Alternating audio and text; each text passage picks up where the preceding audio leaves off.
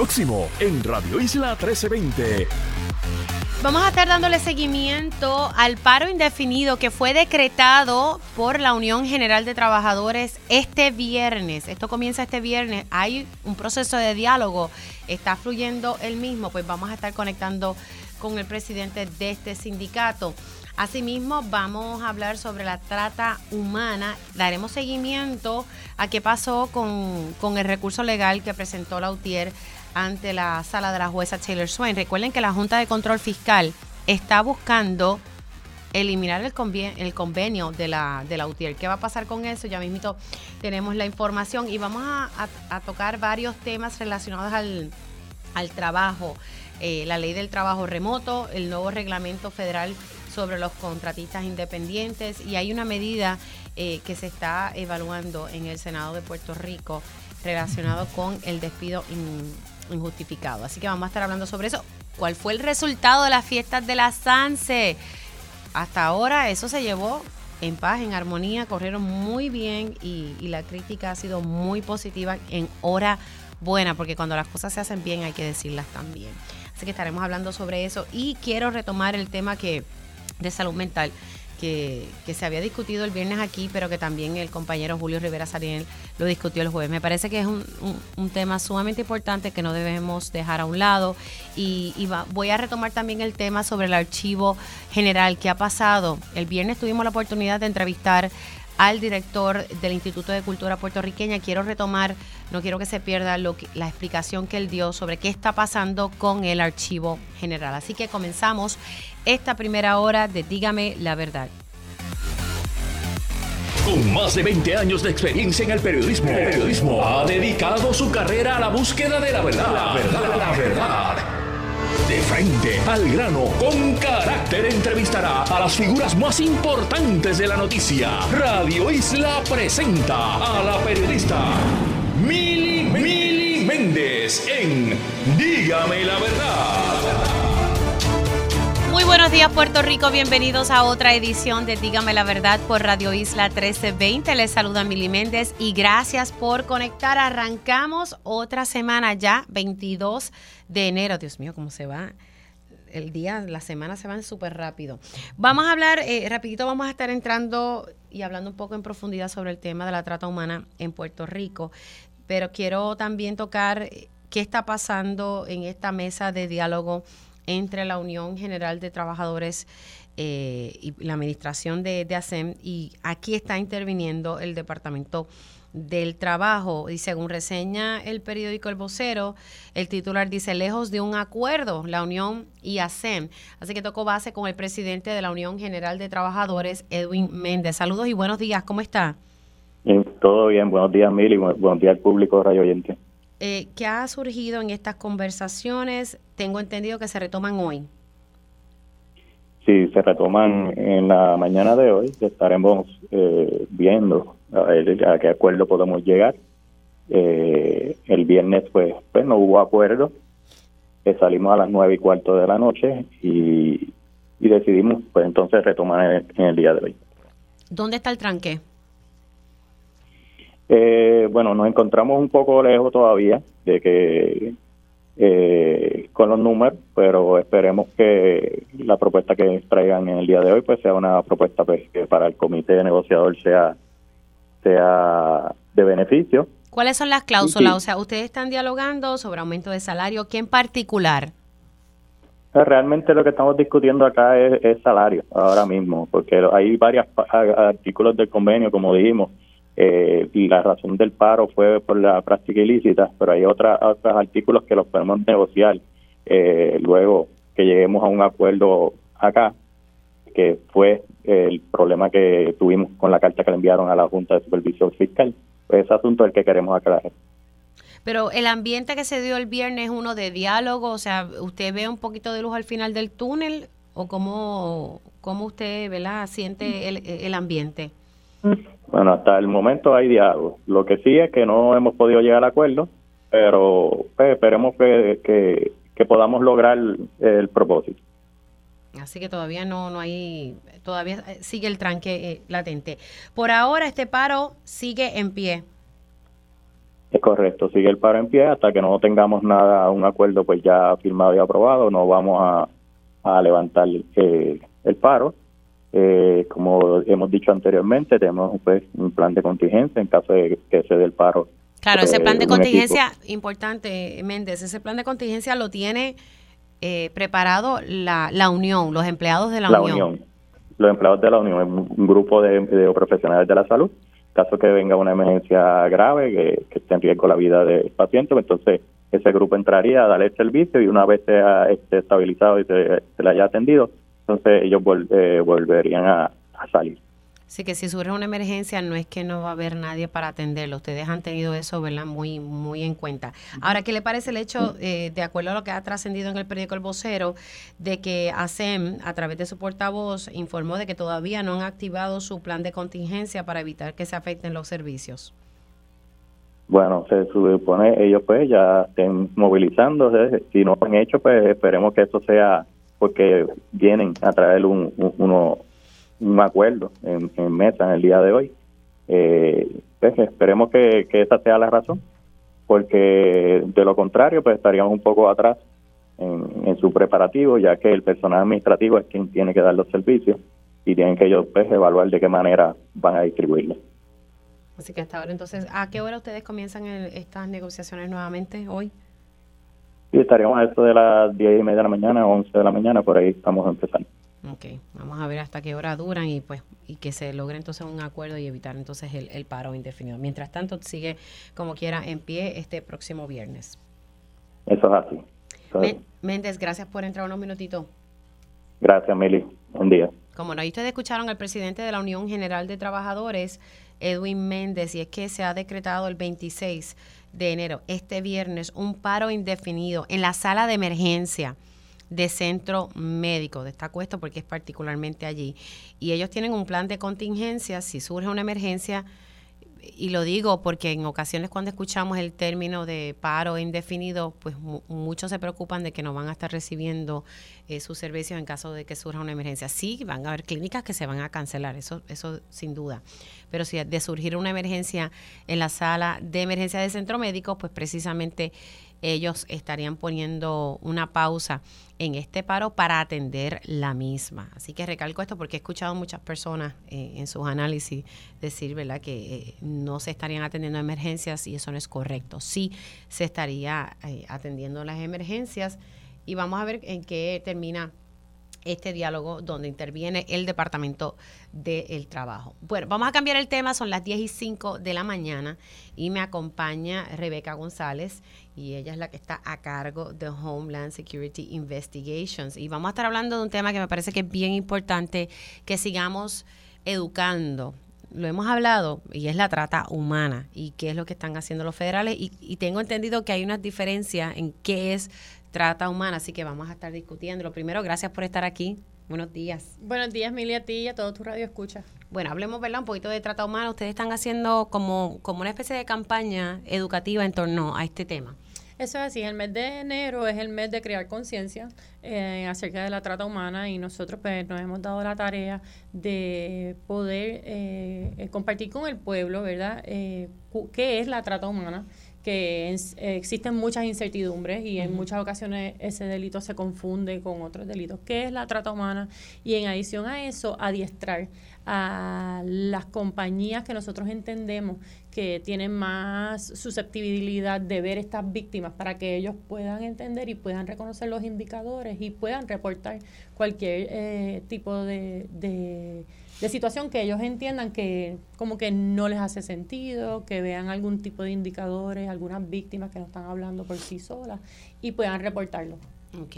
Ahora, que vamos a, tratar de definir lo que es trata humana eh, y cuál, ¿verdad? Dentro de la definición, ¿qué, qué delitos caen dentro de, de, trata humana? Pues la trata humana y lo más complicado realmente que entiendo que se, se hace un poquito difícil de entender es que la trata humana tiene diferentes modalidades.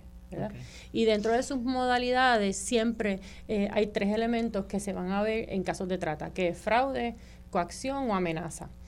Dentro de la trata humana, eh, los casos que nosotros más hemos visto aquí en Puerto Rico es la comercialización la comercialización sexual de menores, que esos son casos que tú has seguido y hemos discutido. Y eso pues, es cuando algún adulto eh, utiliza a un menor para explotarlo sexualmente a cambio de, de, algo de valor. No necesariamente tiene que ser dinero, puede ser algún objeto de valor, celulares, zapatos, ropa. Cualquier eh, tipo de explotación sexual de un menor, menor de 18 años eh, a cambio de algo de valor está considerado una modalidad de la trata humana. En Estados Unidos, eh, la mayoría de los casos que nosotros vemos son casos de jóvenes adultas que están bajo la, supervisión de un individuo y no son menores de edad, pero estas jóvenes adultas se prostituyen. Eh, el individuo es quien maneja todos los ingresos y en la mayoría de las ocasiones esto comienza como una relación sentimental y el mm. individuo logra que, estas jóvenes pues se prostituyan en, nombre del amor y, manejan esos ingresos. Estas relaciones empiezan como una relación sentimental, después se tornan en una relación abusiva y eh, generan en la víctima un miedo eh, de buscar ayuda. Y por eso es que estos de, este tipo de delitos, acusarlo es tan difícil porque la mayoría de la evidencia conlleva un testimonio de una víctima. Nosotros realmente las campañas que tenemos ahora mismo, que estamos llevando a cabo es en los hospitales, para que los enfermeros y todo el personal de salud pueda ver cuando llegue algún tipo de víctima que no esté hablando por sí sola, que tenga laceraciones que no le hacen sentido a la historia que puedan identificar esas señales. Que puedan identificar esos indicadores. En el aeropuerto también estamos proveyéndole adiestramiento a todas las líneas aéreas, incluyendo al personal del aeropuerto, porque el aeropuerto es un sitio transitable en donde en, en muchas ocasiones pues pasan por los aeropuertos y también buscan eh, mecanismos de poder eh, eh, solicitar ayuda o escribiendo o tratando de buscar la mirada de, un empleado de una línea aérea. Y tenemos que estar pendientes a todo eso, pero lo más importante es poder eh, compartir con la comunidad cuáles son esos indicadores. Sí, eh, precisamente, hablemos, eh, esos indicadores básicamente es, es eso, ¿verdad? De, que estamos viendo aquí en Puerto Rico entonces mucho de la explotación sexual de menores. Eso lo estamos viendo. ¿Qué otras cositas más estamos viendo aquí en la isla? Eh, porque lo que me explicaba ahorita de la relación entre novios y que el novio la explote sexualmente es algo que se ve mucho en Estados Unidos y eso le decíamos en, mi época pimp, ¿verdad? Un pimp. Así es como se conoce. No sé cómo se traduce, pero eh, eh, básicamente es eso. Sí, así es como se conoce. A nosotros nos han llegado querellas durante estos últimos años de adultos jóvenes, ¿verdad? Entre las edades de 20 a 25 años que han estado prostituyéndose en diferentes eh, sitios de la isla. Eh, dentro de esas investigaciones, pues tenemos que tener los elementos del delito. Tenemos que, cuando investigamos, cerciorarnos que esas víctimas están, en, están llevando a cabo esos actos a través de amenaza, fraude o coacción, que hay algún tipo de abuso físico o psicológico. Eh, otra modalidad de, de la trata que, que no se ve no se ha visto mucho aquí en Puerto Rico es la servidumbre. Y esto es cuando personas traen a, empleados del extranjero y les retienen sus documentos legales y le, los hacen trabajar largas horas sin ningún tipo de paga, le ofrecen hospedaje, comida limitada. Y esto es como una especie de, esclavitud, ¿verdad? Moderna. Eh, hay que reconocer la trata humana a nivel mundial es el segundo delito más lucrativo, porque, ejemplo, un ser humano tú lo puedes explotar todos los días, en múltiples ocasiones. Eh, el, el, el, trasiego de drogas, ¿verdad? Eh, un cargamento que se vende en una ocasión. El ser humano tú lo puedes vender. Y revender y vender. Y vender y vender y vender. Sí, sí, que lo dice la palabra, explotarlo, literalmente. Interesante entonces que, que le han llegado múltiples querellas eh, de, de jovencitas entre las edades de 20 y 25 años prostituyéndose más o menos cuántas querellas si tiene. Nosotros en este año eh, fiscal que, que, acabamos de culminar, eh, logramos acusar tres investigaciones y de estas investigaciones todas fueron la comercial, la comercialización, de un menor, perdón, de un menor eh, a cambio de, de, algo de valor, ¿verdad? Ah, estas tres investigaciones son todas fueron de explotación de menores. Eh, dentro de lo que investigamos, eh, no, ¿verdad? Este, no pudimos eh, obtener esos elementos esenciales que existen para poder radicar el caso, que es que las los adultos jóvenes estaban trabajando eh, bajo la supervisión de un adulto, bajo amenaza, fraude o coerción. Ok, pero e, esos, esos tres casos fueron investigaciones de explotación de menores, lamentablemente no, no tuvieron suficiente evidencia. Eso sí, eso sí, eso sí, los procesamos. Esos tres casos los procesamos. Ok, entonces procesaron, entonces no pero entonces hubo sí otros casos que lamentablemente no pudieron obtener la evidencia para poder procesar los mismos. Porque es bien importante que las personas entiendan que ese elemento de fraude, de amenaza, eh, tiene que estar presente para poder procesar el caso a nivel criminal. Wow. Y, y, entonces, pero ustedes llevan como unas estadísticas de cuántas querellas, aunque no se hayan podido, ¿verdad? Eh, procesar el caso en su totalidad, de cuántas querellas ustedes han recibido de esa índole de explotación sexual y de, de, estas jovencitas que lamentablemente pues se prostituyen porque alguien las obliga a prostituirse. En el último año, nosotros en el año fiscal 2023 eh, y el año fiscal de nosotros cierra en octubre y abre en octubre, que no corre eh, como un año calendario, nosotros investigamos en referente a, acerca de entre 15 a 20 querellas a nivel isla. Eh, cabe verdad eh, mencionar que como nosotros también eh, cubrimos las Islas Vírgenes, en las Islas Vírgenes sí se nos dio un caso de una señora que era propietaria de un negocio que tenía bajo, bajo amenaza a seis féminas y eran féminas adultas que la, la, la señora le retuvo sus documentos legales que una de ellas logró escaparse, buscar ayuda y ella es la que libera a las otras seis. Esa señora se procesó a nivel federal en, en, en San Tomás, en la isla de San Tomás, y esas seis víctimas logramos conseguirle eh, la ayuda que necesitaban pues, para tener un estatus migratorio aquí en los Estados Unidos y para, para ofrecerle ayuda, ayuda psicológica, porque cabe entender que este tipo de delito, como es un abuso emocional directo a la víctima, eh, hay que trabajarlo diferente y se trabaja con un equipo multidisciplinario que, que conlleva una asistente a víctima con un, con un background en psicología, una entrevistadora forense y ya cuando se logra trabajar la víctima y, y se logra establecer la salud mental de esa víctima, pues se procesa eh, la investigación. Y es importante también... O sea, que ustedes trabajan con la víctima primero, no es que están ahí, y, y, ese es interesante ese dato que usted me dice, porque en ocasiones se busca una convicción y se quiere trabajar rápido, pero la víctima todavía no está en condiciones de poder declarar. Así que ustedes trabajan con la víctima, que esté bien emocionalmente para sobrellevar un proceso como ese, pues tiene que declarar. Claro, esto es un, este tipo de delito es un delito que el testimonio de la víctima es esencial para poder encontrar a estas personas culpables. Eh, cabe eh, establecer que las personas que no tienen estatus migratorio en los Estados Unidos, que en muchas ocasiones no quieren pedir ayuda porque entienden que va a haber repercusiones migratorias en contra de ellos, que eso no es así. Que estas personas, por ser víctimas de trata en los Estados Unidos, tienen unos derechos y que dentro de esos derechos está la capacidad de poder ajustarle su estatus migratorio a un estatus migratorio legal. Wow. Eh, las estadísticas que me dio, que, que, cerraron en octubre del 2023, de 15 a 20 querellas, es sobre la, ¿verdad? jóvenes que se, se prostituyeron o la explotación sexual de menores. Claro, cuando yo te menciono querellas, esos son eh, eh Denuncia. inteligencia que, que llega, una persona que, que dice, mira, tengo esta preocupación, veo estas menores saliendo de esta casa, eh, mucha eh, actividad de hombres eh, entrando y saliendo, y, ahí nosotros nos damos la tarea de investigar y siempre pues lo que es más importante es que las personas entiendan, la comunidad entienda, esos elementos de fraude y amenazas tienen que existir para nosotros. Claro, pero esas querellas fueron por cuál de los dos delitos o, o, son de los dos delitos. Eh, de esas querellas fueron en diferentes modalidades. Distintas modalidades. La mayoría de ellas han sido por eh, adultos, adultos jóvenes que están prostituyéndose a cambio de a cambio, ¿verdad? de dinero. Pero eh, usted, en, en, en el tiempo que yo sé que están dándole duro a esto, la explotación sexual de, nuestros menores, eh, ¿entiende que, ha ido en auge?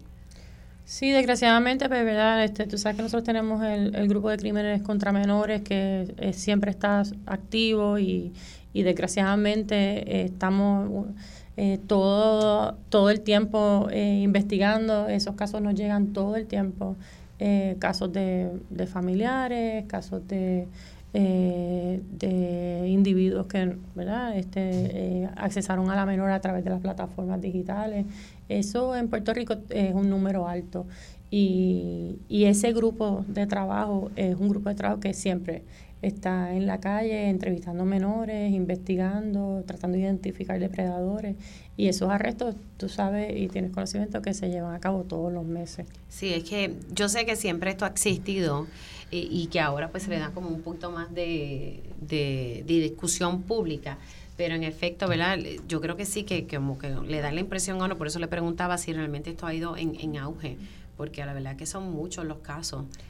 Claro, entendemos el Internet tuvo un impacto significativo en nuestros menores. Eh, la pandemia tuvo un impacto significativo. Era más tiempo que ellos estaban expuestos a las plataformas digitales y, fuera de las escuelas. Gracias a Dios nuestros menores están en las escuelas que no solamente están bajo la supervisión de papá y mamá, pero que también tenemos las trabajadoras sociales y los maestros que se dan cuenta de muchas actividades y, y la alianza pues tenemos la coordinación con el Departamento de Educación, el Departamento de Familia y todos juntos es lo que hemos podido atacar ese, ese, ese problema en Puerto Rico. Y la mayoría de los casos que a nosotros nos llegan siempre es a través de una trabajadora social o de familia o de una escuela que vio un comportamiento indebido o vino una menor y le hizo una alusión a esa a esa trabajadora social. Y así es como la mayoría de los casos comienzan. O un papá o una mamá que encontraron algo en, en el celular y y reportaron el caso. Así que sí, muchas de las cosas es que entonces estos depredadores se meten a través de las redes sociales. Quiero enfatizar en eso porque algo que tenemos que estar pendiente, que a veces se le suelta un celular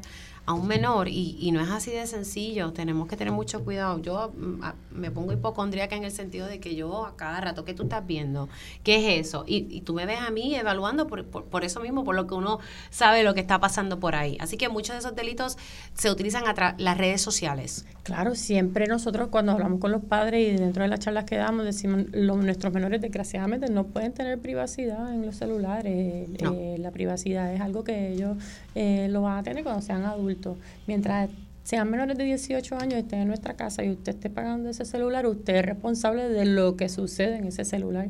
Y así podemos evitar chequeen el, el contenido de los mensajes instantáneos, eh, el, historial de, de las búsquedas, el cambio en comportamiento, eh, todo eso son cosas que afectan a nuestros menores y, y realmente nosotros tenemos en nuestras manos la, la, o sea, la, la manera de poder protegerlos es que tenemos que implementarlos y ser un poco más estrictos y ser un poco más maliciosos en el sentido de confiar a nuestros menores a diferentes adultos y confiarle los dispositivos. Y que parte de la crianza es eso, estar ahí encima de ellos. Eh, yo sé que puede jorobar y cansar. yo creo que por eso en gran parte muchas familias deciden no tener muchos hijos porque es que tú tienes que estar encima.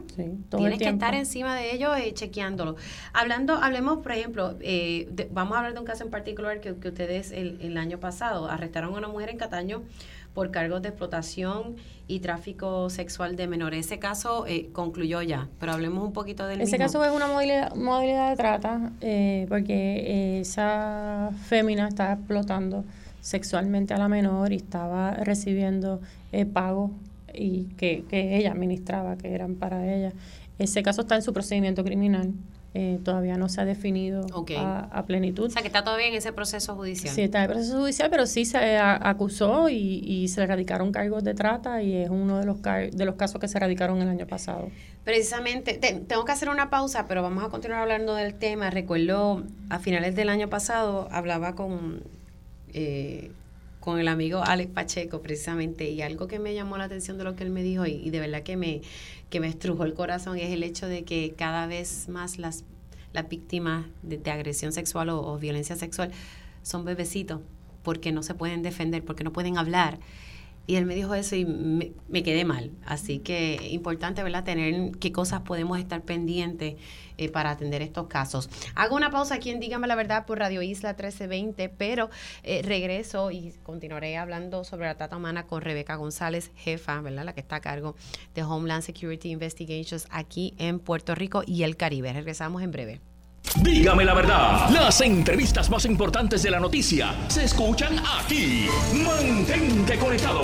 Radio Isla 1320. 1320. Conéctate a radioisla.tv para ver las reacciones de las entrevistas en vivo. En vivo. Esto es Dígame la verdad con Mili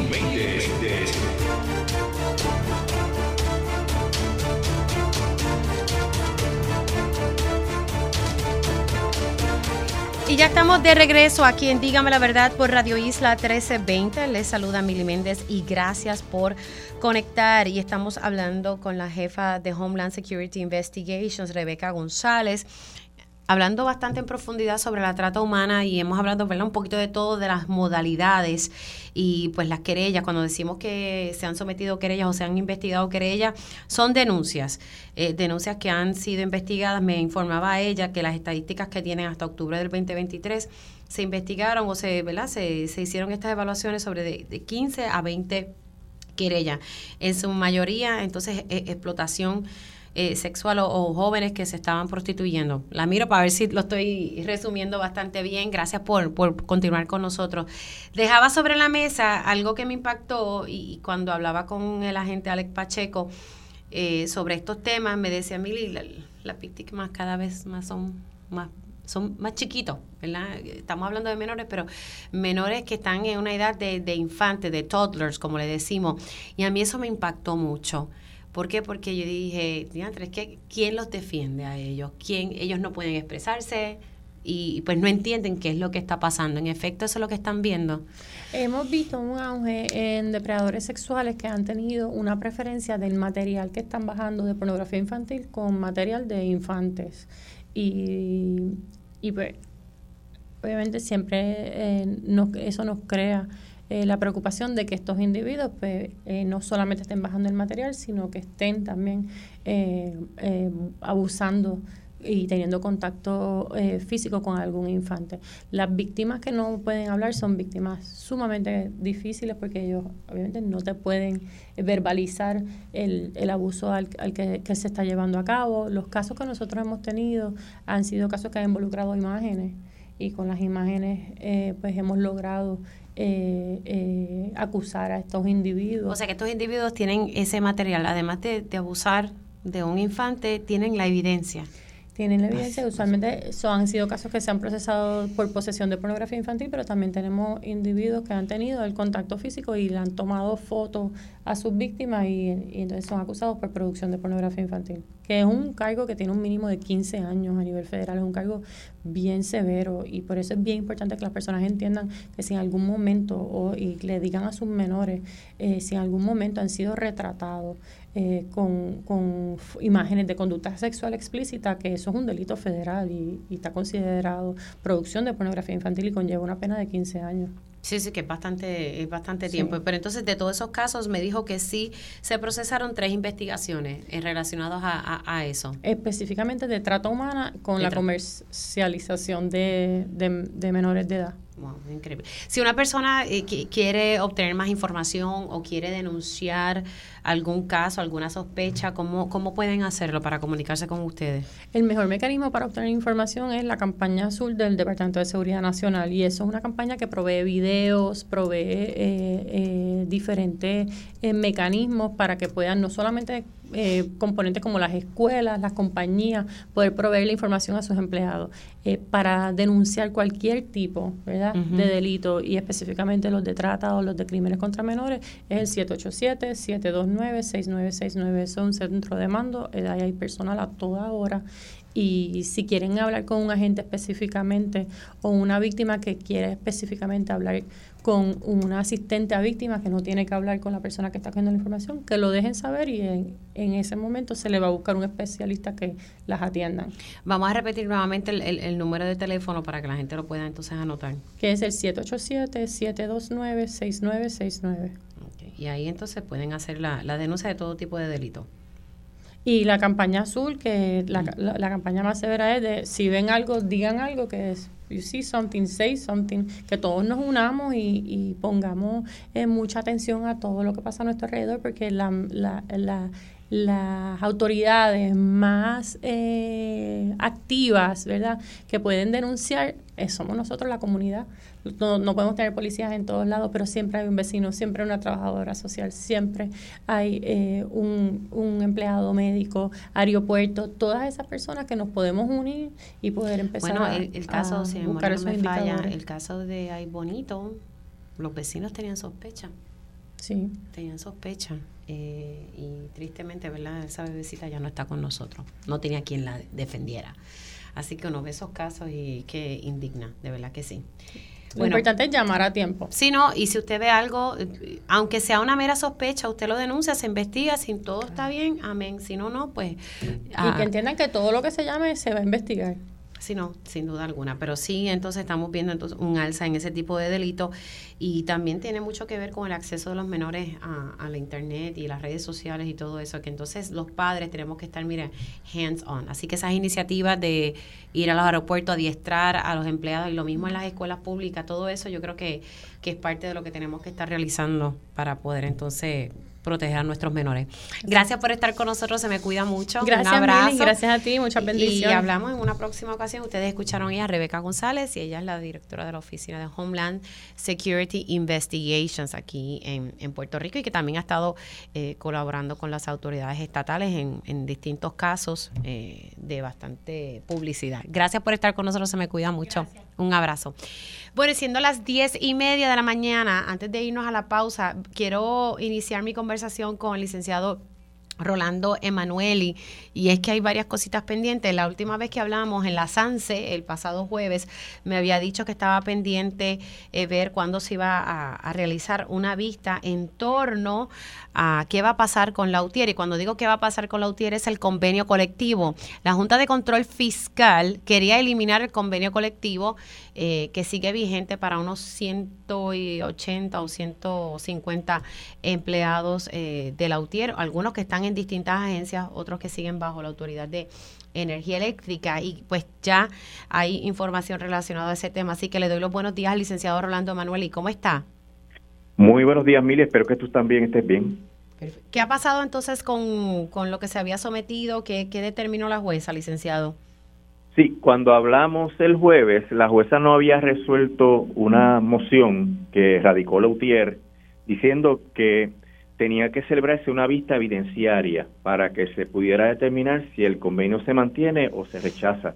Una vista evidenciaria es un juicio donde la Junta presentase testigos, prueba documental, peritos si es necesario, para demostrar que es razonable repudiar el convenio colectivo.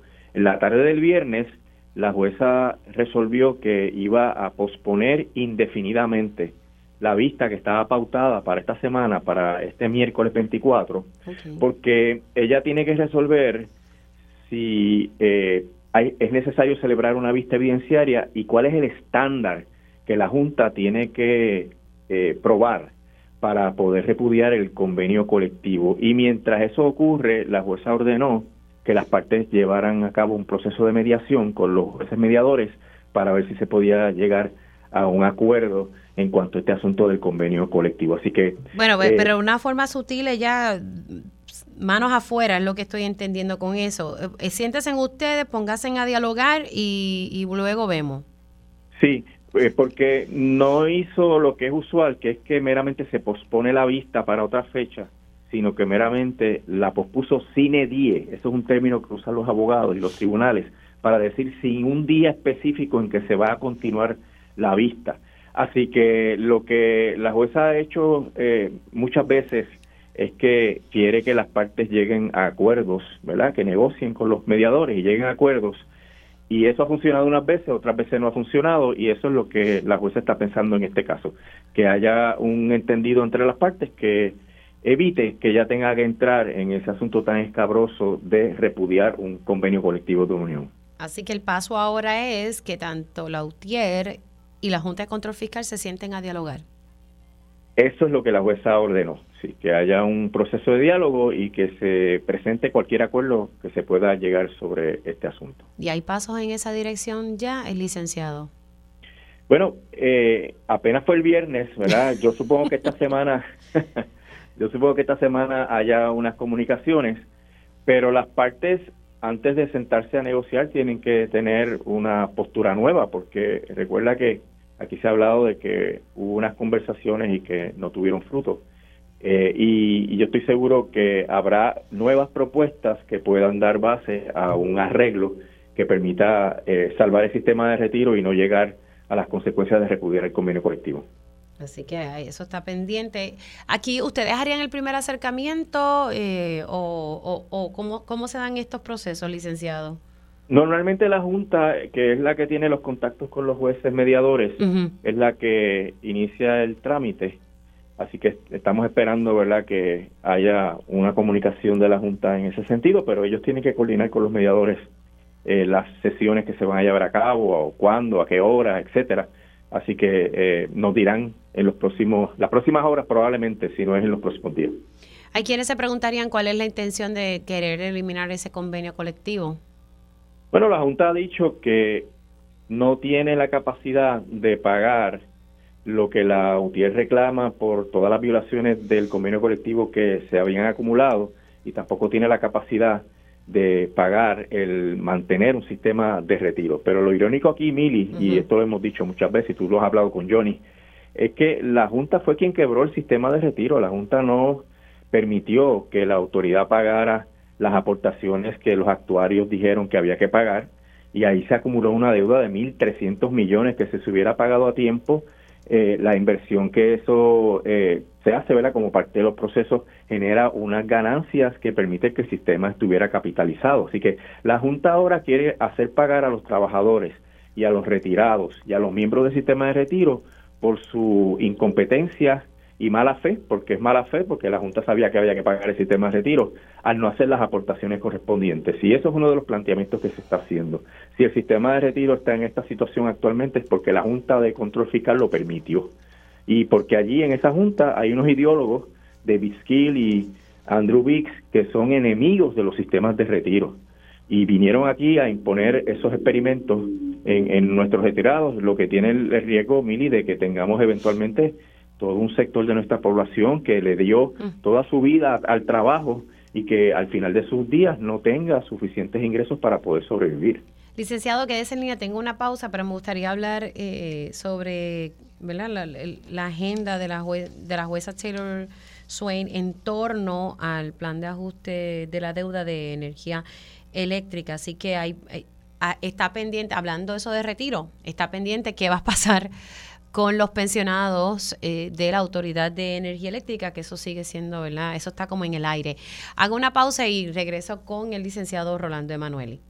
Dígame la verdad, las entrevistas más importantes de la noticia se escuchan aquí. Mantente conectado. Radio Isla 1320. 1320. Conéctate a radioisla.tv para ver las reacciones de las entrevistas en vivo. En vivo. Esto es Dígame la verdad con Mili Y ya estamos de regreso aquí en Dígame la verdad por Radio Isla 1320. Les saluda Mili Méndez y gracias por conectar. Sigo la conversación con el licenciado Rolando Emanuel y estábamos hablando eh, sobre un tema que estaba pendiente. Recordarán que la Junta de Control Fiscal buscaba eh, eliminar el convenio colectivo de la UTIER. Y pues esto estaba pendiente, se habían sometido unos recursos ah, ante la sala de la jueza Taylor Swain, me explicaba el licenciado Rolando Manuel, y que básicamente la jueza lo que les dijo fue, mire, pónganse ustedes a dialogar, pónganse de acuerdo y entonces vengan para acá. Creo que lo resumí ahí bien, licenciado. Sí, lo resumiste muy bien. Estaríamos entonces en el compás de espera para ver cuándo se inician las conversaciones. Mire, la espera, la espera que desespera. Sí, eh, definitivamente, Mili, queda poco tiempo para la vista de confirmación, que es el 4 de marzo. Así que básicamente queda un poquito más de un mes para que empiece el juicio, donde todas estas controversias tienen que estar resueltas. Fíjate que si la jueza no celebra una vista antes del 4 de marzo para atender el asunto del convenio colectivo, también el convenio colectivo se discutiría en la vista de confirmación. La agenda de esa vista es larguísima porque hay muchos planteamientos que la jueza no ha querido resolver y que los ha dejado para la vista de confirmación. O sea, para el 4 de marzo. Para el 4 de marzo. O sea, que eso va a ser un día un día largo y con muchos temas que son temas que no son sencillos, no es como que se discuten en 10 minutos y ya. No, son dos semanas, Mili, es un juicio. Va a haber eh, prueba testifical, va a haber peritos, con interrogatorios. Eh, por eso la jueza se paró inicialmente dos semanas. Yo no dudo que con tanto asunto que está pendiente esto se pueda posponer un poco más en términos de asignar más días para continuar con el juicio si es que no se termina en las dos. Ok, ahora, en torno a, ese tema, eh, porque salió hoy un artículo y está eh, está pendiente lo de las pensiones. eso ha sido un tema bastante controvertible en el sentido de que hasta ahora lo que sabemos que se va a pagar de la tarifa eh, para el pago de la deuda de la Autoridad de Energía Eléctrica, por ahora no incluye lo de las pensiones. Y, y si no se atiende este dilema, si el gobierno va a absorber ese pago o si se le va a pasar un cargo adicional a los consumidores.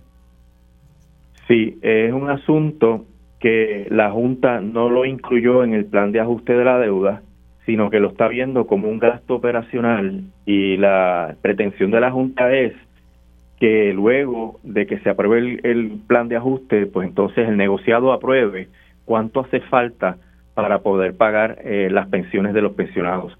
Pero esa no es la única manera de financiar esto, ¿verdad? El planteamiento del sistema energético ha sido que la Junta ha violado la prioridad de pago que se supone cumpla eh, a la luz del Trust Agreement y le ha dado más a los bonistas de lo que le corresponde. Entonces, si tú, si tú vas último en la fila y te ponen primero, pues obviamente los que estaban antes que tú, pues van a sufrir. Y eso es lo que está haciendo la Junta. Pero también hay otras fuentes, como por ejemplo que el gobierno central asuma la responsabilidad completa o parte de la responsabilidad del pago de esas pensiones. Tú sabes que hay un fideicomiso de las pensiones que creó el plan de ajuste de la deuda del gobierno central, donde hay que depositarle mil millones de dólares anualmente por 10 años. O sea que es un, un fideicomiso que va a tener una cantidad de dinero extraordinaria. Y como todo proceso de vida, ¿verdad? Las pensiones se van reduciendo según la gente va, va falleciendo. Así que hay otras maneras de enfocar el problema que, que no sea lo que la Junta siempre ha pensado, que es que se aumente la tarifa para cubrir estos gastos, porque acuérdate, Mili, que aumentar la tarifa implica un impacto, lo hemos hablado muchas veces, en la economía y en el bolsillo de las personas, de las familias.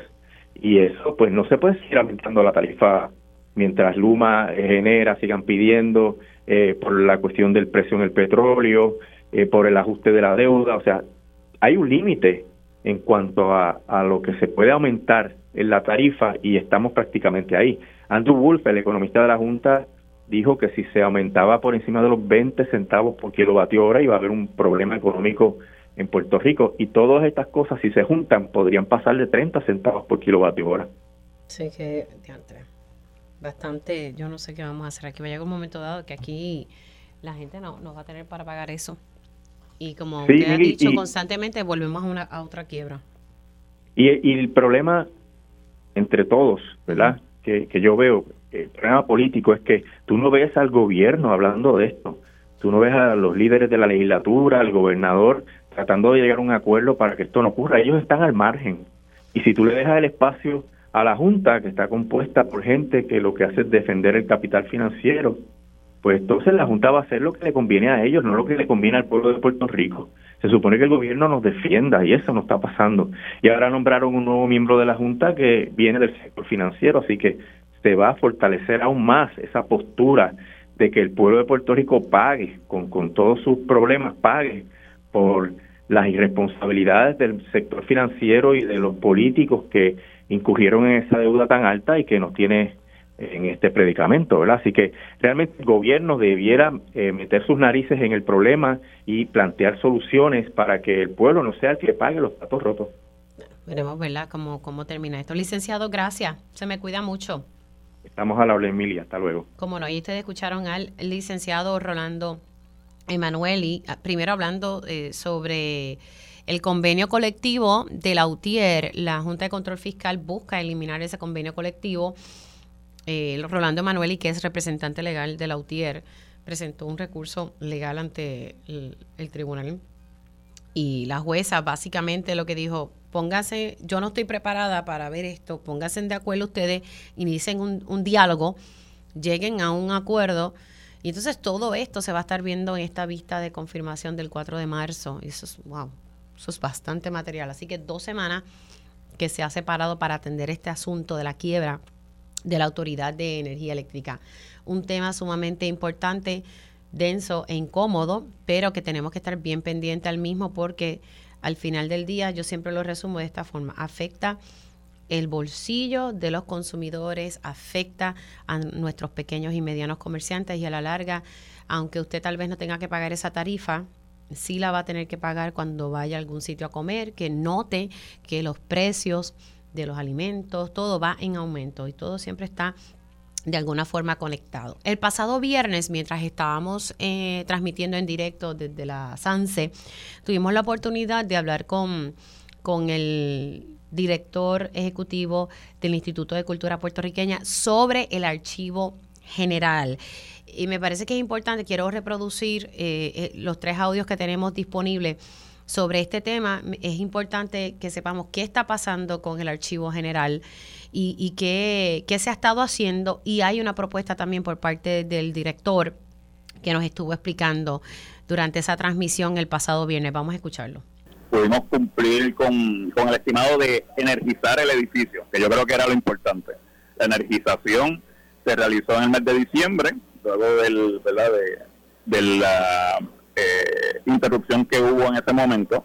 Luego de eso, también habíamos comentado que eh, iba a empezar la etapa de estabilización de las colecciones, que fue lo que eh, se inició justo luego de la segunda semana de diciembre. Esto es importante porque no tan solo el proceso de limpieza y asperjación se ha estado llevando a cabo, sino también hay otro proceso de limpieza de los ductos de aire, entre otros. Así que son procesos que son lentos pero importantes para regresar a dar el servicio al público y luego de esto pues, va a estar sucediendo lo que son las limpiezas específicas y dirigidas a las colecciones. Así que...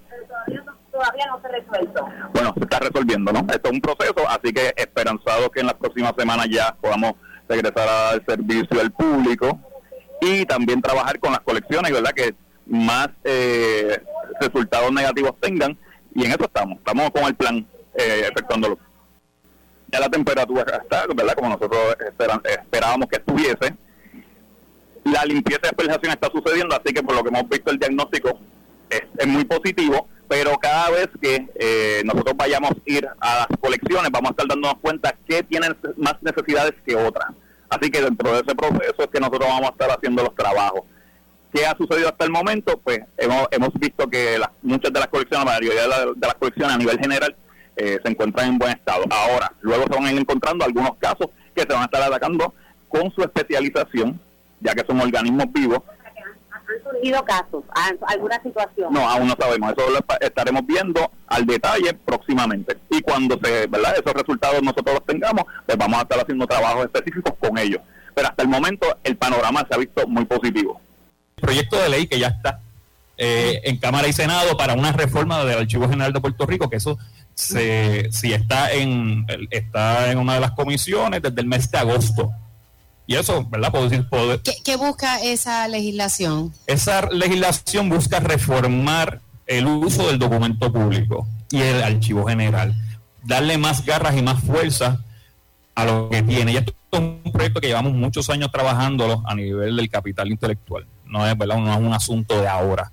Y se convirtió en un proyecto de administración, pero es un proyecto que es bien necesario y es de país. Nosotros utilizamos estándares federales de el uso de documento público, de también de conservación, del, eh, también eh, del, del, documento electrónico, cosa que en Puerto Rico aún nosotros estamos muy vagos en ello. Adicional a ello, le refuerza la administración y el recurso humano dentro de, la, de Puerto Rico.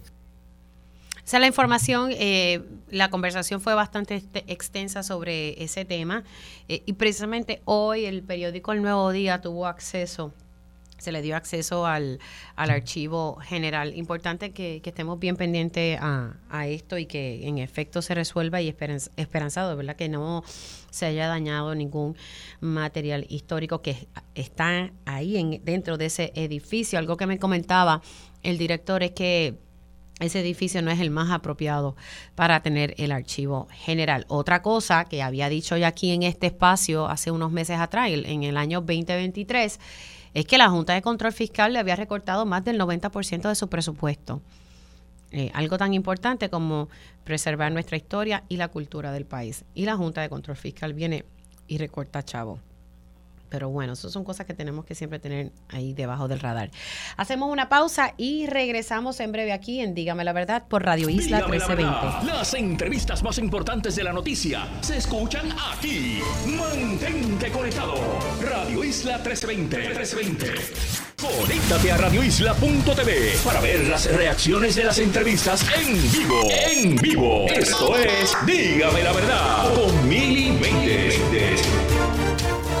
Y ya oficialmente estamos en la segunda hora de este espacio. Gracias por conectar.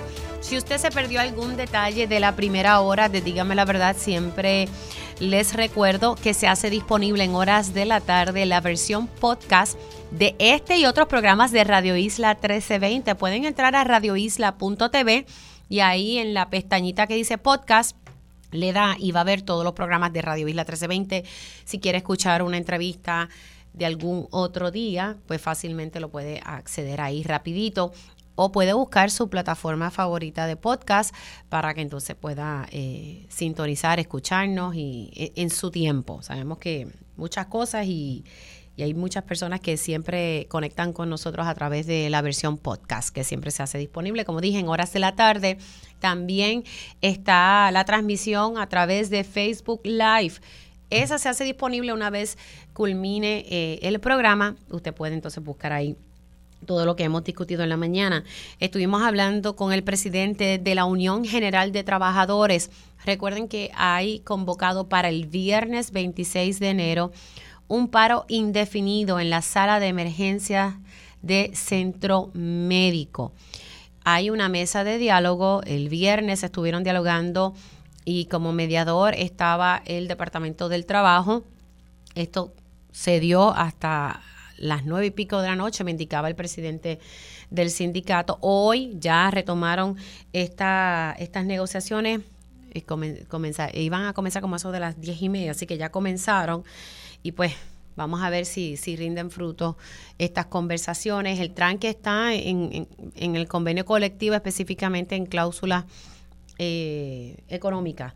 Eh, muchos empleados eh, han levantado la queja de que con el plan de reclasificación y, distribución, pues no, no, no alcanzaron un aumento salarial. Hay quienes básicamente menos de, de 50 dólares. Y es porque quienes se han beneficiado de, de, de, ese plan son los empleados que llevan menos tiempo.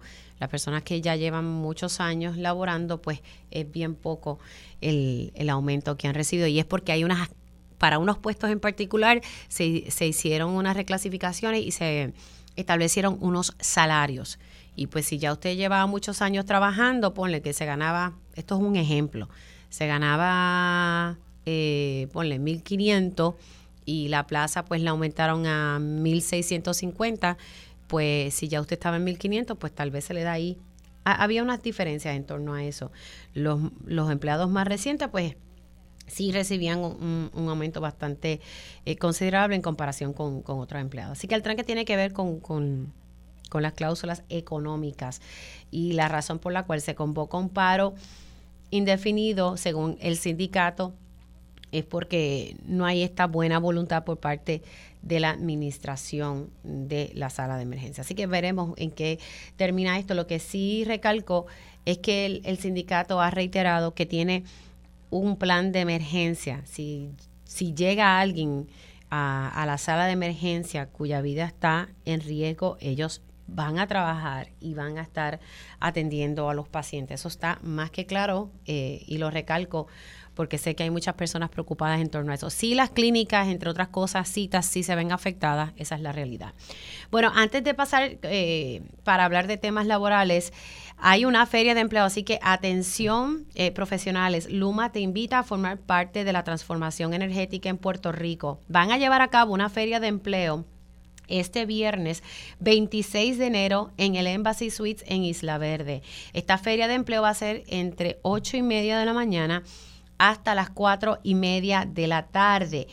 Eh, Luma está exhortando a que las personas lleven su resumen actualizado que creen su perfil en el portal de empleos de Luma y si aplica, debes llevar contigo evidencia de tu preparación académica, licencias y certificaciones.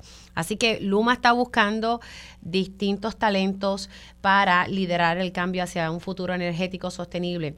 Importante es este viernes 26 de enero, la feria de empleo de Luma en el Embassy Suites de Isla Verde entre 8 y media de la mañana hasta las 4 y media de la tarde. Para más información pueden visitar la página web lumapr.com diagonal empleo Así que ahí tienen esa información para que entonces puedan. Importante, lumapr.com diagonal empleo.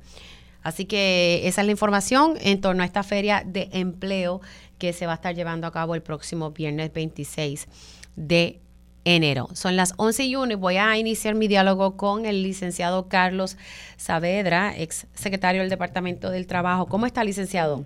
Saludos, Mili, muy buenos días. Gracias por tenerme en tu programa. Bueno, vamos a hablar, hay varias cositas corriendo, pero antes de entrar con esos temas, ¿qué le, usted que fue secretario del Departamento del Trabajo, usualmente en estas negociaciones, cuando hay diferencias entre patrono y, y, los sindicatos, usualmente cómo, cómo tiende a correr e, estos procesos, licenciado? Pues mira, Mili, sí, el Departamento del Trabajo tiene un negociado específico de conciliación arbitraje y es común eh, que cuando ocurren este tipo de paros o controversias entre patronos y sus empleados y sobre todo el sector público, ¿no? Eh, pues entonces se provee ese servicio porque es un ente imparcial, ya obviamente cuando tú llegas a esa situación de paro, de una diferencia, pues poner una persona, vamos a llamarla neutral, no, por lo menos una persona que no ha estado desde el día cero, pues puede traer algo no refrescante, algo nuevo, puede tratar de romper eh, el paro que hay actualmente, pero reconozco que esta situación pues eh, está complicada en el sentido de que pues la CEN también está atada por lo que diga la Junta de Supervisión Fiscal. Así que veremos a ver cuánto puede el, mediador en esta situación eh, ayudar, pero ciertamente yo no pretendo, no creo que sea que se va a resolver todo, pero quizás hay algunas condiciones que evitan el paro, ¿no? El, paro que comienza este viernes. Así que veremos a ver esta semana si logran algún acuerdo. vamos a ver, eh, tuvieron hasta el viernes como hasta las nueve y pico, me estaba diciendo el presidente, o sea, bastante tiempo. Sí, no, que se ve que de verdad ambas partes, ¿no? Están, no parece que sea unas reuniones, por decirlo así, reunión por reunirse. Si se están tomando tanto tiempo, pues ciertamente debe ser que hay algún movimiento. Esperemos que tienen el resto de la semana, así que vamos a ver si el mediador ahí logra romper este asunto. Bueno, vamos a hablar, eh, y es que la semana pasada eh, trascendió de que el gobernador había firmado eh, una pieza legislativa en torno, a buscarla aquí, en torno a, al trabajo remoto en la empresa privada. Ya el gobernador firmó esta ley. Vamos a explicar a las personas qué, implicaciones tiene esta ley de, trabajo remoto en Puerto Rico. Sí, pues mira, Mili, a mí me, me, parece que es una buena ley de entrada, ¿no? Eh, yo creo que es positivo que el gobierno de Puerto Rico esté legislando para atemperar la legislación de Puerto Rico a las nuevas realidades del mundo post-COVID. Sabemos que el trabajo remoto llegó para quedarse, así que es bueno ¿no? que ya por lo menos en el sector privado haya un estatuto que regule este asunto. Ahora, habiendo dicho eso, como vamos a discutir ahora, la ley es de aplicación bien limitada, o sea, es para unas situaciones en particular. Mm. Primero, el patrono, el patrono que puede eh, acogerse a esta ley es aquel que no hace negocio tributable en Puerto Rico.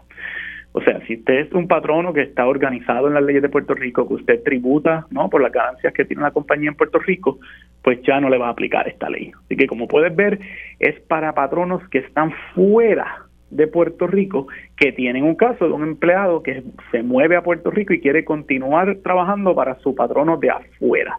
Así que ahí ya ves la primera limitación, que esto no es para todos los patronos. O sea, no es para un, por ejemplo, si yo soy dueña de, de una empresa y, los trabajos que hace ese empleado puede ser de manera remota, pero esa empresa está montada aquí, yo rindo contribuciones aquí.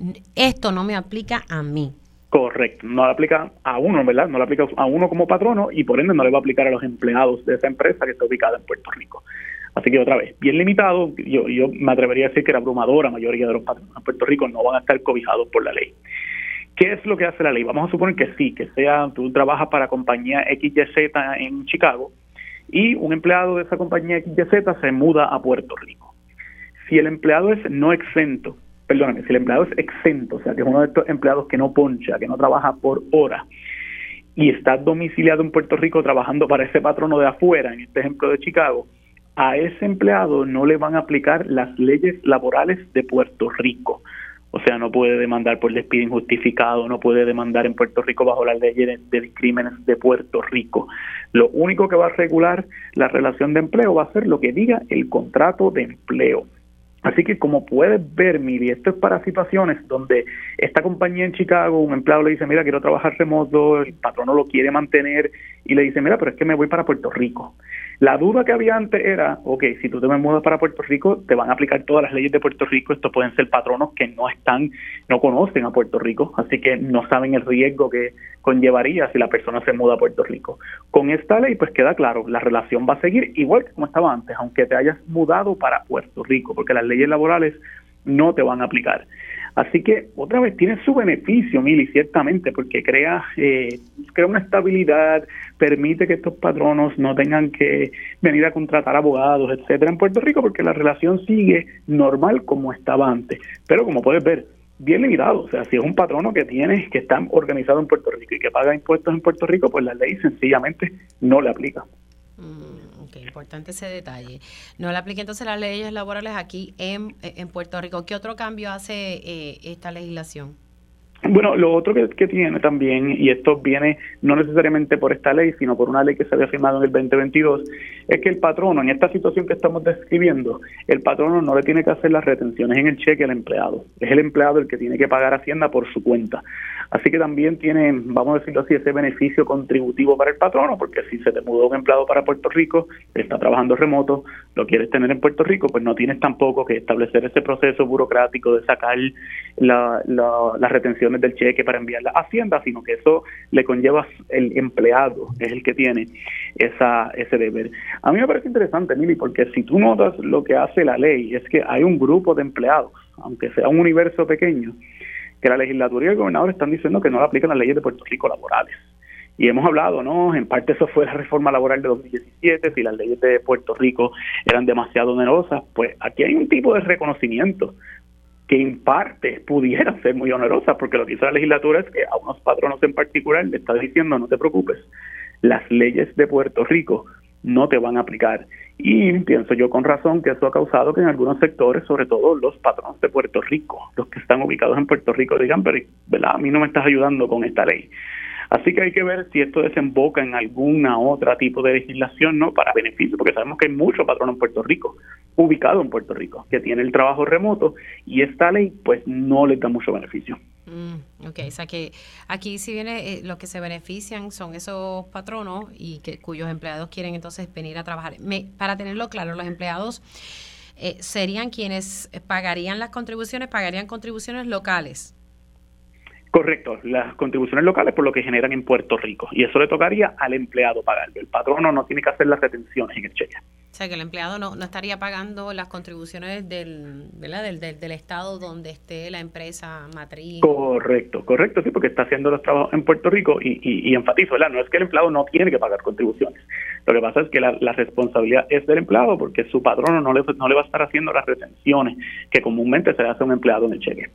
Claro, es, el empleado es quien tiene que entonces hacerle esa contribución al Departamento de Hacienda aquí. Aquí. O sea que eh, cuando vamos a lo práctico, Mili, es un asunto de negociación no con el patrono. Tú tienes, otra vez, en el ejemplo que estoy dando del patrono que está ubicado en Chicago, si le dice, mira, este empleado exento se quiere ir para Puerto Rico a trabajar remoto, ok, pues no hay ningún problema, patrono sabe que no le van a aplicar las leyes laborales de Puerto Rico y empleado sabe que tiene, se puede mudar a Puerto Rico, seguir trabajando remoto, pero tiene él un deber contributivo que tiene que hacer él. ¿Estas nuevas reglas aplican a, empleados que son servicios profesionales o no? No, muy buena pregunta, Melino. Servicios profesionales no cae bajo esta ley porque no son empleados para propósitos de la ley. Y eso ¿verdad? ata al otro tema, el de contratista independiente, porque comúnmente cuando hablamos de la relación de servicios profesionales, pues es un contratista independiente. Y el contratista independiente, por definición, no le aplican las leyes laborales en ninguna jurisdicción. Esto no es un asunto solamente de Puerto Rico. Eso es una regla en toda la jurisdicción de Estados Unidos, también en América Latina es así, ¿no? El contratista independiente se considera que es su propio patrono y por eso es que no le aplican las leyes laborales. O sea, que entonces no le aplicaría. Entonces, son, como dijo usted, son esos empleados exentos que no tienen que ponchar, son como gerentes, tipo, como le pudiésemos decir, gerenciales, que estamos acostumbrados más a decirlo así. Correcto. En el caso de los que ponchan por hora, Mili, también le aplica la ley, pero tiene unos caveats. Por ejemplo, ese empleado por hora no puede estar domiciliado en Puerto Rico.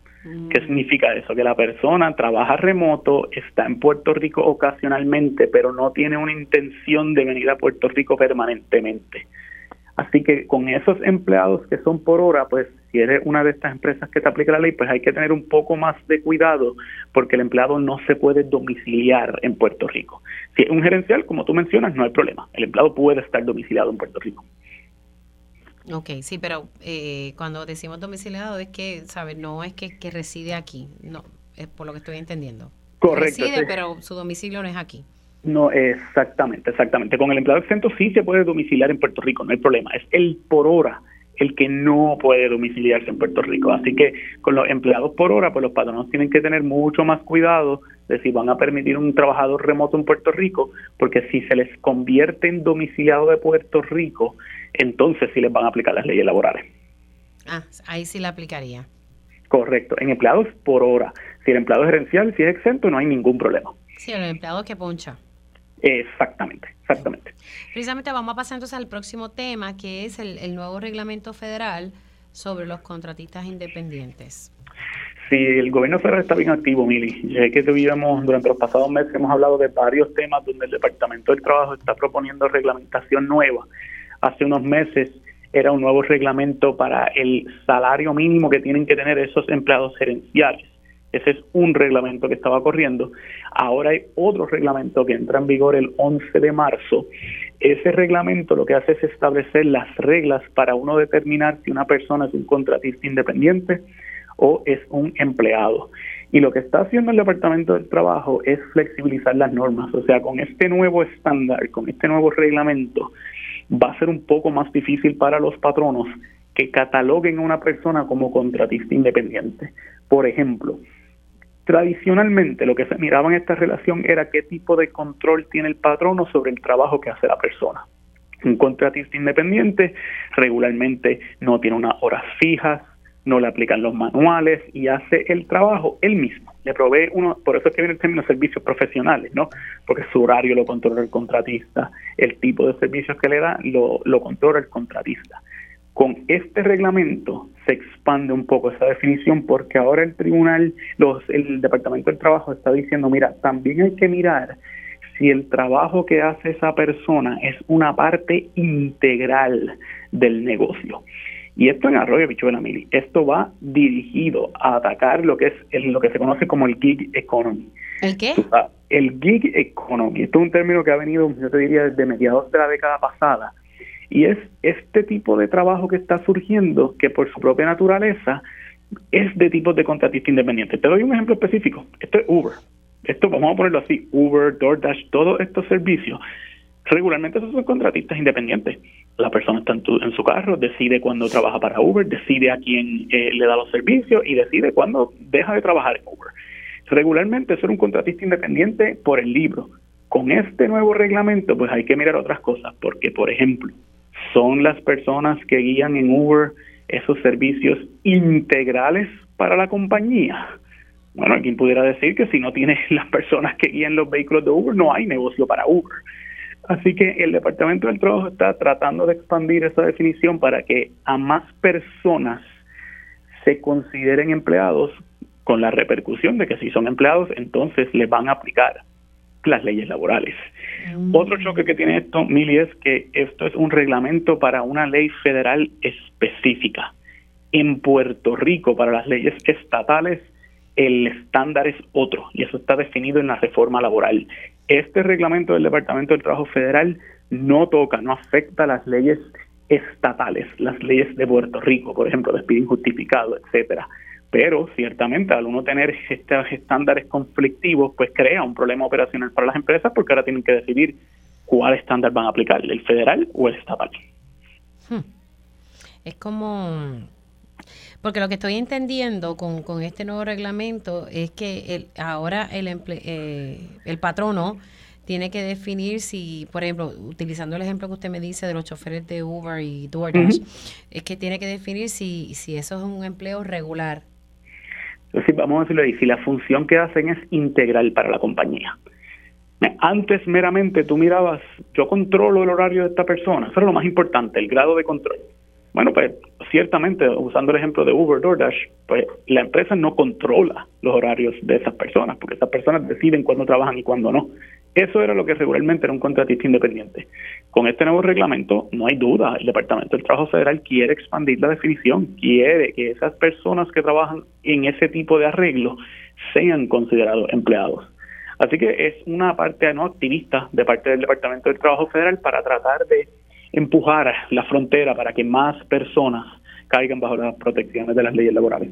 Eso lo iba a decir, me llama la atención, o sea, que a nivel federal lo que estoy entendiendo es que el Departamento del Trabajo busca que ciertos puestos sí sean eh, puestos regulares, que apliquen Correcto, mm. que, que, que les apliquen las leyes. Y de hecho, esto es un choque entre la administración Biden y la administración Trump. Este mm. reglamento específicamente revoca un reglamento de la época del presidente Trump que en efecto decía que lo más importante es el control. Era lo, clásico de si, la si el patrono le controla el horario al trabajador. Ahora en la administración Biden está diciendo, mira, eso es relevante, pero no es lo único. Hay otros factores. Así que lo liberaliza, por decirlo así, y más personas ciertamente van a caer bajo la definición de empleado con este reglamento. Pero vuelvo y enfatizo, en lo práctico, eso no termina ahí, porque esta, este reglamento es para una sola ley federal. Para las leyes estatales, la definición de contratista independiente sigue siendo otra. Si suena complicado, Mili, lo es. Este eso, le iba a decir esto como una mogolla. Porque, es una mogolla, lo es. Porque entonces usted me está diciendo que este reglamento federal de los contratistas independientes no afecta a las leyes estatales de Puerto Rico. Es como un, eso es un mejunje ahí ahora que, quién entra ahí a, entender todo esto. O sea, ¿qué, eh. ¿qué vaticina usted sobre esto? ¿Que vamos a tener como mucha confusión? Va a haber pleitos Mm, por definición va a haber pleitos. Porque, por ejemplo, si la persona eh, lo despides, tú decides, este contratista no le voy a renovar el contrato. Esa persona te puede decir, mira, es que en realidad yo era tu empleado, así que te voy a demandar por despido injustificado. Ey, a rayo, ahí aplica entonces. Ah, pero ahí aplicaría la definición de Puerto Rico, ¿ve? porque el reglamento federal no aplica a la ley de despido injustificado de Puerto Rico. Pero, por ejemplo, si la reclamación es una de horas extras, pues sí pudiera aplicar el federal. Así que sí, los patronos pueden tener mucha confusión. Esta área siempre ha sido controversial, Miri. Es una de las áreas principales del derecho, ¿no? Sí, del derecho laboral.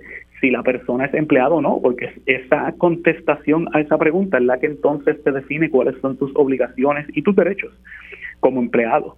Así que sí, va, va, a causar problemas, va a haber litigios. De hecho, ya en Estados Unidos hay varios grupos que están retando el reglamento, diciendo que el Departamento del Trabajo Federal no podía hacer este tipo de reglamento. Así que durante los próximos meses, pues ciertamente yo preveo que va a haber bastante litigio. Y importante para una empresa, ¿no? Es que se asesore legalmente, porque las reglas cambiaron, así que es importante definir cuál estándar es el que va a aplicar en una situación en particular. Hmm. Así que esto, vamos a ver qué... qué Mire, acaba de salir ahora de que ofrecen detalles sobre la ley que aumentaría días de vacaciones a empleados públicos. Esto es algo que está surgiendo en directo. Y para dar un poco de contexto, el presidente de la Comisión de Asuntos Laborales de la Cámara de Representantes, Domingo Torres, junto a, otros representantes, ofrecen detalles en torno a la implementación de la ley que aumentaría días de vacaciones a empleados públicos. Y a la vez que aquí se someten cosas para ganar y esa es que, mira, sí, porque esa ley, uno, claro que una ley que aumenta los días de vacaciones a los empleados públicos, pues cómo uno puede estar en contra, ¿verdad? Pues ciertamente siempre que haya más días, pues el empleado va a disfrutar más. El problema de esto es que ya en el pasado, en el 2020, la Junta de Supervisión Fiscal había parado una ley casi idéntica a esta. Llegó hasta la jueza Swain y la jueza Swain dijo que eso el gobierno no lo puede hacer porque afecta el plan fiscal volvieron a pasar otra ley. Lo último que yo había visto era que el gobernador pues estaba diciendo, mira, no la puedo implementar porque es que la Junta me está diciendo que no y ya hay una decisión de la jueza Swing. Así que veremos a ver qué dice la legislatura, pero Mili, o sea, y sobre todo en año de elecciones, es fácil echarle los 20 a la Junta eh, de todo, ¿verdad? Decirle que fue la Junta. Pero vamos, eh, eh, es difícil, es un poco hasta irresponsable legislar para volver a poner algo cuando ya la jueza Swing lo había anulado. Así que veremos a ver si siguen ese tipo de leyes este año. Ay, padre. A la verdad es que aquí vemos cómo se busca y, la Junta va a decir que no. Punto. Y con lo de la con lo de la reforma laboral eso sigue también en tribunales. Va a ser lo mismo, ¿cierto? La reforma laboral está en el Tribunal Supremo de Estados Unidos. El Tribunal Supremo de Estados Unidos todavía no ha decidido si va a entrar a ver el caso o no. Pero es lo mismo, Mili. Ponte que el Tribunal Supremo diga que no entra y vuelve a legislar la reforma laboral y mira, independientemente de lo que uno piense, ¿verdad? de la parte de política pública, yo enfatizo, o sea, desde que yo estoy aquí en tu programa, ¿cuánto hemos hablado de cambios en leyes laborales? Imagínate que tú eres una empresa pequeña y te cambian las normas, que si, que si contratista independiente, que si remoto, me aplica o no me aplica, me cambiaron las vacaciones. Esa no es una forma de operar en una jurisdicción, ciertamente añade unos retos enormes. Sí, sin duda alguna. Déjeme, voy a cumplir con una pausa, se me queda un tema y es que quiero que me lo pueda explicar y es que el Senado va a estar votando hoy sobre el proyecto del Senado 1191 que busca básicamente enmendar la ley de despido injustificado eh, para imponer a todo patrono la obligación de notificar una carta de despido, para que usted me pueda entonces explicar eh, si esto es bueno, esto es malo, eh, qué implicación tendría. Hacemos una pausa y continúo la conversación con el licenciado Carlos Saavedra, pero también vamos a estar hablando con el vicealcalde del municipio de San Juan para hablar un poco sobre el resultado de las fiestas de la calle San Sebastián. Dígame la verdad, las entrevistas más importantes de la noticia están aquí. Mantente conectado y recuerda sintonizar al mediodía, tiempo igual, en Radio Isla 1320 y Radio Isla.tv. Conéctate a radioisla.tv para ver las reacciones de las entrevistas en vivo. En vivo. Esto es Dígame la verdad con Mili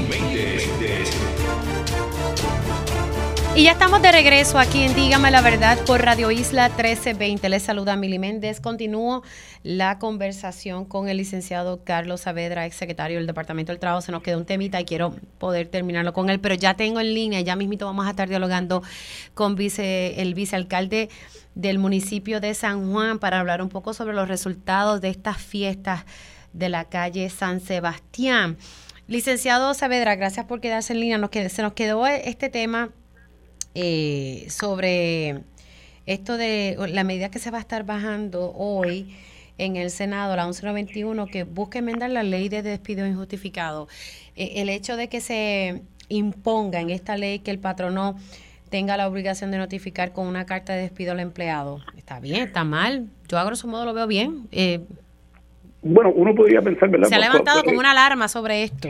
Sí, es que, es que mira, mira, hay veces que uno dice, ok, ¿por, qué estamos legislando? ¿Qué, qué problema persigue, verdad? Porque la ley, pues lo ponemos en papel y, cae algo, pero ahora mismo no hay ninguna obligación de tú notificar el despido y dar las razones del despido. Pero vamos, vamos a pasarle eso, vamos a suponer que, que está bien que le pongan las razones. Yo tengo mis diferencias con eso. Pero lo más fuerte de este proyecto es que dice que el patrono tiene que dar la carta con 15 días de anticipación al despido. Y Mili, tú sabes que hay muchas veces que el despido no necesariamente un patrono puede esperar. Te doy un ejemplo. Coges a un empleado hostigando sexualmente a otro. Ah, toma, carta de despido. En 15 días usted va a estar despedido. Coges a un empleado robando. Lo tienes en la cámara grabado. Ah, 15 días hay que darle. El despido no puede ocurrir en 15 días. Tú tienes que tener allí a un empleado que hostigó sexualmente o que robó o que hizo una agresión lo tienes que tener ahí por 15 días. Ese término sencillamente no hace sentido. Si le quieren poner que en la carta diga las razones, pues las razones serán siempre porque afecta el funcionamiento de la empresa. Pero el término de 15 días antes de un despido, yo creo que es el que está mal pensado porque tienen que dar excepciones. No hay forma que un despido, en todo tipo de despido, un patrón tenga que estar obligado a notificarlo con 15 días de anticipación, porque otra vez hay situaciones y hay situaciones. Así que veremos a ver si esto el Senado lo aprueba como está o si hay enmiendas en sala, por lo menos en cuanto al asunto del término, que es lo más que a mí me preocupa. A, usted lo que le preocupa es el término, no es el hecho de que tenga que entregar una carta. Mira, la carta es problemática, ¿verdad? También. Yo no te estoy diciendo. porque mira, en muchas ocasiones una empresa despide a alguien al momento y, vamos a suponer que fue que falló en, falló en algo, tenía problemas de ausentismo. La persona que no toma la decisión, ok, vamos a despedirlo, se le notifica que fue por ausentismo. Cuando los abogados nos llega luego el expediente, pues encontramos, mira, pero es que también tenía amonestaciones por otras cosas, eh, además descubrimos que estaba robando lo que fuera, pero entonces, ¿para qué te vas a atar a una sola razón si no necesariamente esa es la única? Porque es válido, el expediente, el historial de empleo es válido y no necesariamente al momento de tomar el despido, la persona que está tomando la decisión tiene todo ese expediente al frente. Así que atar al patrono a que tenga que poner por escrito la razón específica del despido, es problemático porque puede haber otras razones. Después tú te asesoras con abogado y tienes otras defensas también que pudieras presentar. Así que, otra vez, me parece que es burocracia excesiva, Mili. O sea, esto de estar contando términos, poniendo, porque la ley habla de una razón clara y específica para el despido. eso nunca había ocurrido en la legislación laboral de Puerto Rico y francamente no, no veo qué valor añade el que tengas que esperar 15 días y una razón clara específica cuando puede haber otras razones para el despido. Bueno, vamos a ver qué pasa con, con esta legislación que se supone que baje hoy o que el Senado la atienda eh, próximamente. Bueno, gracias licenciado, se me cuida. Siempre las órdenes, ustedes escucharon al licenciado Carlos Saavedra, ex secretario del Departamento del Trabajo. Estuvimos hablando en el pasado segmento sobre la ley del trabajo remoto, cómo es que aplica eh, el nuevo reglamento federal sobre los contratistas independientes, que ese sí va a traer, eh, ese sí que va a traer pleito, según lo que me está diciendo el licenciado Carlos Saavedra. Si usted se perdió esa entrevista, recuerde que en horas de la tarde siempre se hace disponible la versión podcast de este espacio. Bueno, muchos, ¿verdad? Muchos se disfrutaron, muchos se disfrutaron la fiesta de la Sanse. Yo fui pues para efectos de trabajo, me quedé con las ganas de poder acudir, eh, pero en resumen tenemos que decir que fueron unas fiestas eh, que se llevaron a cabo de manera ordenada. Fue un éxito, un éxito en el sentido que no escuchamos ni revoluciones, ni de peleas, ni de incidentes eh, mayores. la organización, las personas, muchas concluyen que estuvieron muy bien organizadas y, y el jueves era un día que le el primer día, imagínense, fueron muchas personas, se duplicó la cantidad de personas que habían asistido en el 2023 de ese primer día. Estoy segura que, que se superó entonces la cantidad de las personas que asistieron en el 2023, que creo que fueron sobre 500 mil. Precisamente tengo al vicealcalde de San Juan en línea, Israel Alicea. Saludos, ¿cómo está? Muy bien, buenos días. Un poco ronco. Me, me, imagino, después de cuatro días intensos, pero precisamente eso es lo que quería conocer un poco sobre el resultado, el saldo de, de estas fiestas a nivel de turismo económico. Hábleme un, un poquito sobre, porque estoy segura que ya ustedes se reunieron y evaluaron eh, el efecto de estas fiestas. Nosotros no hemos, eh, todo el equipo municipal no, todavía no hemos parado eh, porque todavía estamos en ahora en la fase de desmontaje y terminar de, limpiar y mantener el, el San Juan en, orden, ¿verdad? En cuanto a la administración municipal, nosotros estamos extremadamente orgullosos de cómo lo, todo ese trabajo que hicimos, ese maratón que tuvimos durante un año para prepararnos para este evento, llegamos a la meta, superamos todas las expectativas en términos de asistencia, el año pasado, como mencionaste, pasamos lo que eh, fueron unos 500 mil personas. Nosotros estamos recopilando información y todavía, y por lo menos en los datos que tenemos en este momento, porque nos llegaron datos que no teníamos anteriormente, eh, estamos en unos, unos 725.244 personas que, que visitaron Viejo San Juan, que disfrutaron con la familia. Nosotros o sea, nosotros pensamos, acá estamos totalmente sorprendidos de que todos los planes, todo ese trabajo, toda esa logística funcionó eh, y, demuestra que la preparación, el empeño de los empleados, tú ibas por las calles, saludabas a alguien y los empleados siempre con una sonrisa en la, en la boca, la guagua funcionando. Yo creo que la única otra actividad y he estado tratando de preguntar y de pensar en qué otra actividad se puede comparar con esto. Y, y, tenemos que irnos al 92 cuando se hicieron, eh, se hizo la regata Colón. Es lo único que, que yo creo que puede ser para, o sea, literalmente, yo entiendo que las fiestas de la calle de, este año van a ser recordadas por nuestros hijos como nosotros recordamos eh, ese evento, ¿verdad? Que, que ocurrió casi 30, más de 30 años atrás. Así que de verdad que el alcalde está extremadamente feliz. Ahora, en el turismo, el impacto en el turismo, ¿cómo fue? Porque supe que, que fueron entre 5 a 6 barcos los que llegaron durante el fin de semana. Ahí solo, según Daphne Barbeito, eran 15 mil pasajeros de crucero. Correcto.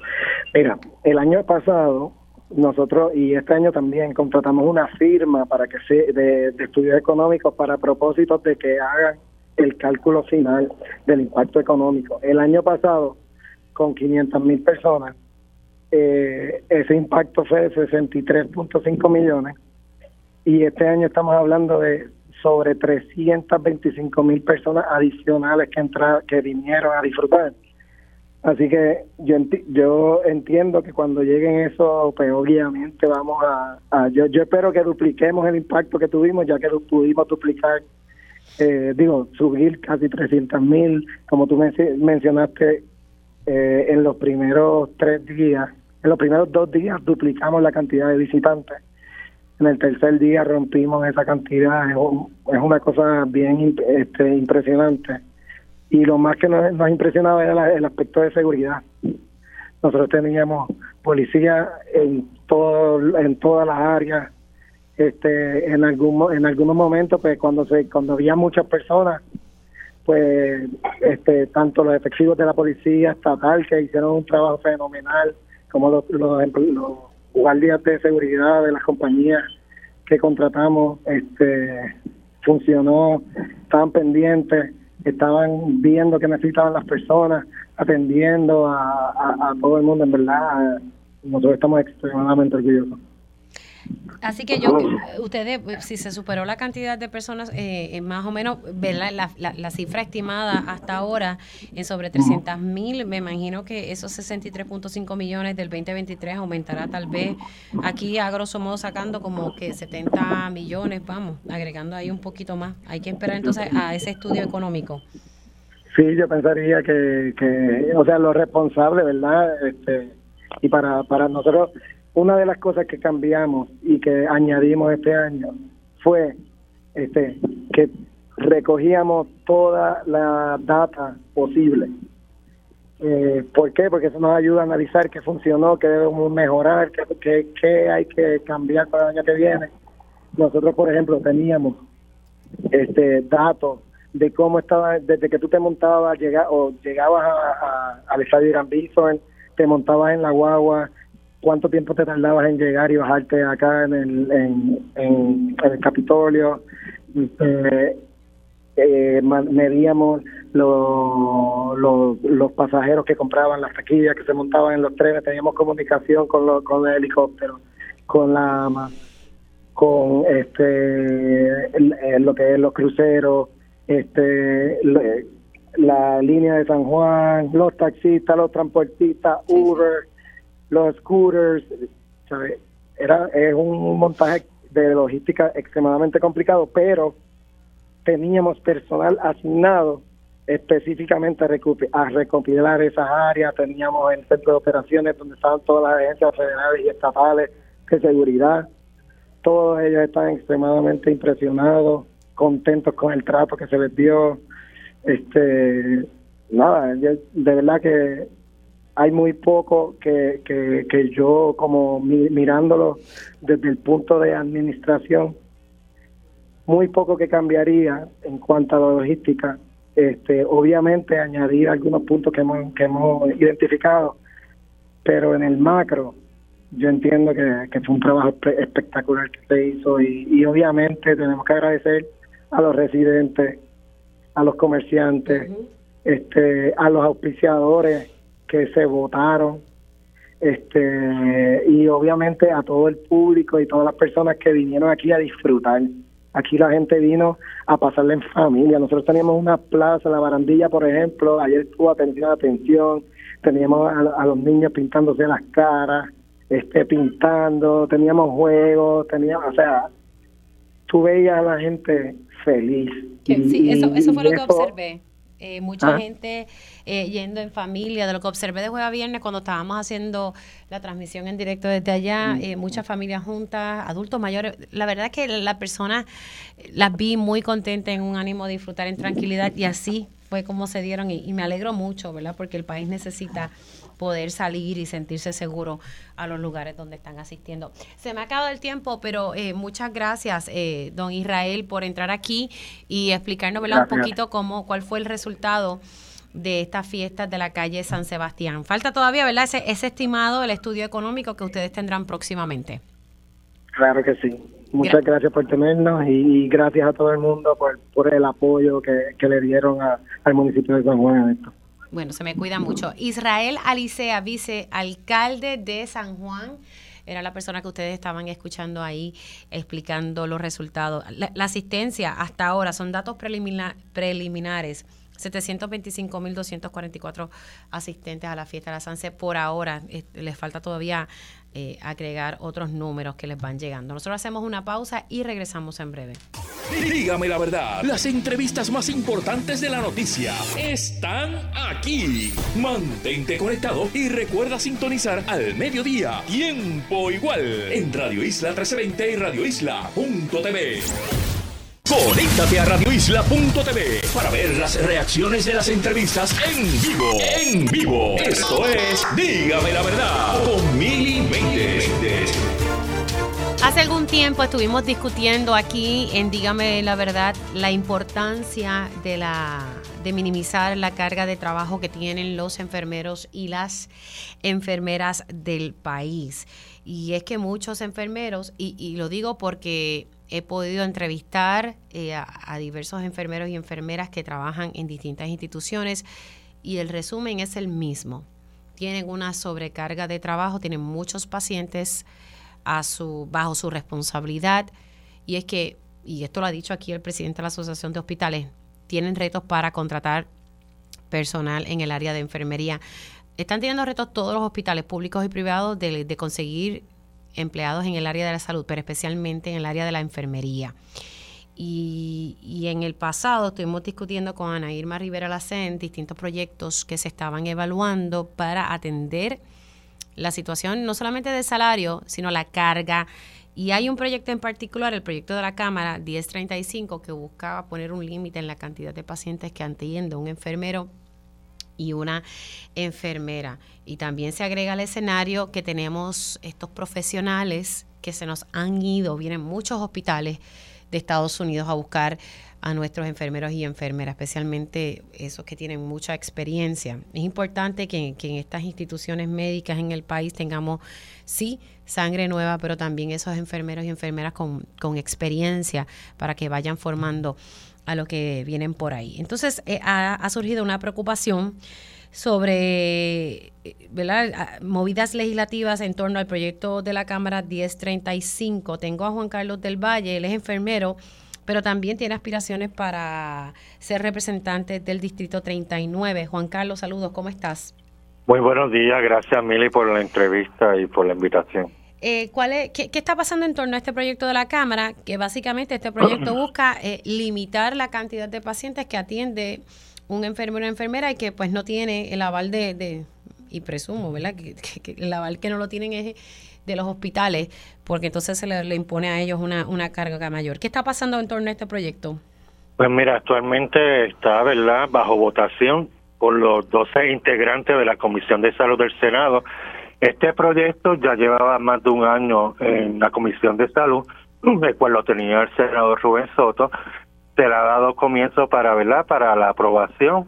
Este, se supone que en el día de hoy, desde las 8 hasta la 1 pm, estos 12 integrantes de la comisión estén votando. Esperamos, ¿verdad?, que se vote a favor.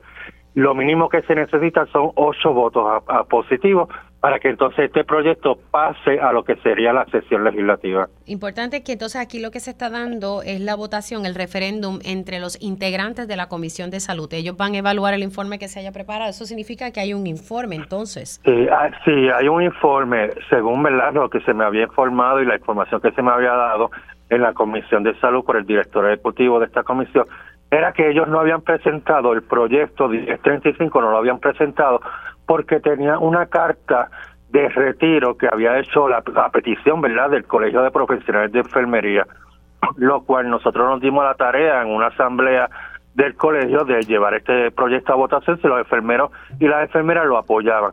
Este proyecto contó con el favor de los enfermeros. Se le informó a la Comisión de Salud, mira, en la asamblea del colegio los enfermeros continúan apoyando este proyecto, por ende vamos a echarlo hacia adelante. Y ellos indicaron que así iba a ser, pero que necesitaban que el colegio les enviara una carta como que iban a estar apoyando el proyecto 1035. La carta, eh, la Comisión de Salud nunca la recibió por parte del colegio. Aún así, ellos presentaron este informe. Ah, no, ¿el colegio no mandó la carta? No, mire, eso es lo malo ahí habría que preguntarle al colegio por qué no enviaron la carta. Y ellos me indican que, que pues que estuviéramos llamando a los senadores porque pudiera ser que los, los senadores votaran en negativo por al ver esta carta de retiro del, del proyecto por parte del colegio. Y esa es la única preocupación que tenemos que como en ese informe está esa carta negativa los senadores voten en contra. Bueno pero este proyecto ha, ha estado bajo discusión eh, tampoco los senadores no se pueden cantar ajenos verdad que no bueno eso diría yo yo, entiendo verdad que pues, es necesario este proyecto lo necesitan los enfermeros y las enfermeras del centro médico, los cuales bien estarían en paro. Uno de los reclamos que ellos hacen es la sobrecarga laboral. ¿Por qué los enfermeros se dan? Porque es imposible trabajar con 15, con 20, 30 pacientes. O sea, este proyecto es beneficioso para los enfermeros de salud, para los hospitales y también para los pacientes y familiares, porque sería, un, sería más rápido la atención que nosotros le pudiéramos brindar a los pacientes. Ahora, esa legislación impone qué cantidad de pacientes por cada enfermero. Por darte un ejemplo, en un piso de medicina, el proyecto dice que sería un enfermero para ocho pacientes. Actualmente, un piso de medicina, un, un enfermero puede tener 15, 20 o 30 pacientes. En un intensivo sería un enfermero, un paciente. Sala de emergencia, un enfermero, dos dos pacientes como máximo. Cuando tú vas a una sala de emergencia, sabes que hay un enfermero para toda la sala. Sí, sí, sí, y eso pues lo he visto yo de primera mano. Ahora, la, aquí tú sabes que, que siempre hay distintos intereses y algo que los hospitales van a levantar es que eso va a representar ser muy oneroso para la operación de los hospitales y que aquí ya de por sí hay un reto para conseguir enfermeros y enfermeras, poder contratar enfermeros y enfermeras. Eh, pero el reto, ¿por qué, tienen, ¿por los hospitales tienen ese reto? Porque cuando eh, reclutan al, enfermero, lo primero que el enfermero se encuentra es que por un salario de 17 dólares la hora tiene que atender 30, 40 pacientes. Cuando ese enfermero se va a Florida, por darte un ejemplo, el enfermero se da cuenta que por 40 dólares la hora solamente atiende 5 pacientes. Sí, ese o sea, de que, estamos, de que el reto eh, lo tienen ellos. O sea, en los hospitales quieren ganar más dinero por menos y tener al, enfermero con 20 y 40 pacientes. Mire, hay que invertir en la mano de obra, hay que invertir en el enfermero. O sea, no podemos seguir oprimiéndolo y sobrecargándolo de labores y de pacientes. Es que ellos, ¿verdad? Esto no sé ni cómo explicártelo. Sí, yo, sé que es un poco frustrante. ¿Cuánto gana un enfermero o enfermera promedio? ¿Verdad? Pues sabemos que dependiendo la, la preparación tienen un salario. Bueno, el de bachillerato, de bachillerato que se hace sus cuatro años y sus dos años de experiencia, lo que está actualmente ganando es entre 17 dólares la hora a 18.75 dólares la hora. Eso es lo que están ganando. Eh, pero hay enfermeros que ganan menos. El, sí, el enfermero de asociado está entre 15 y 16, 14, 14, 15 dólares la hora. El enfermero práctico, que ya hoy en día no se está encontrando porque más gana un empleado de Walmart que gana 12 dólares, el enfermero práctico está a eso mismo, 12, 11 dólares la hora.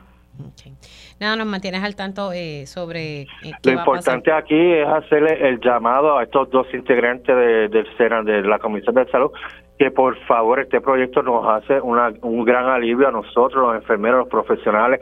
También esto ayuda a los hospitales porque a su vez que le bajen la carga de paciente a los enfermeros, el enfermero va a querer volver al hospital, porque la mayor queja, y te lo voy y te lo repito, la mayor queja de los enfermeros es el escenario en que se encuentran las condiciones laborales de tener que atender 15, 20 y 30 pacientes en un turno. Es imposible para un enfermero.